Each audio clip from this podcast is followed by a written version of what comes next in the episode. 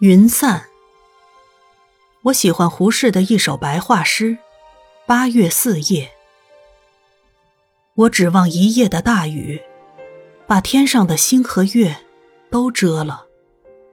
我指望今夜喝的烂醉，把记忆和相思都灭了。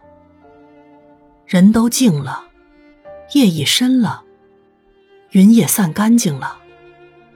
仍旧是凄清的明月，照我归去。我的酒，又早已全醒了。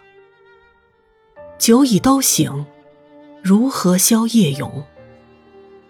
这首《八月四夜》，是根据周邦彦的一阙词《关河令》改写成的。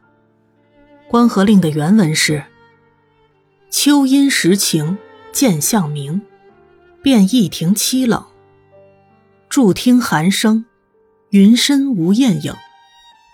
更深人去寂静，但照壁孤灯相映。酒已都醒，如何消夜咏？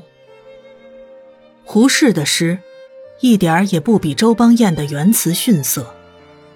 我从前喜欢这首诗，是喜欢诗中的孤单和寂寞的味道，尤其是在烂醉之后醒来。不知道如何度过凄清的，好像永无尽头的寒夜时，我在少年时代有很多次的心境都接近这首诗的情景。这时我想起，孤单和寂寞虽也有它极美的一面，但究竟不是幸福的。只是有时我们细细想来，幸福里如果没有孤单和寂寞的时刻。幸福依然是不圆满的。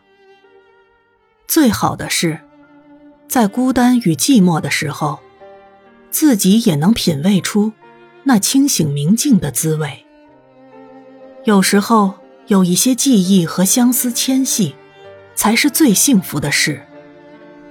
清晨滚着金边的红云，是美的；午后飘着慵懒的白云，是美的。黄昏，燃烧炽烈的晚霞，是美的；有时散得干净的天空，也是美的。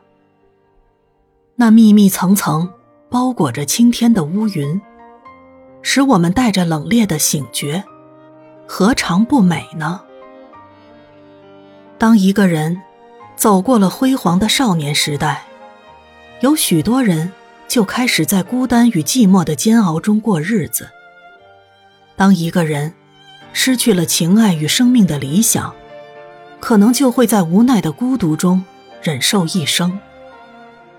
当一个人不能体会到独处的丰富与幸福时，他的生命之火就开始黯然褪色。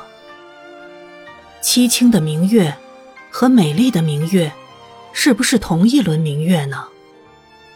当我们从生命的烂醉中醒来的时候，保持明净的心灵世界，让我们也欢喜独处时的寂寞吧。因为要做一个自足的人，就是每一时、每一刻，都能看清云彩从心窗飘过的姿势，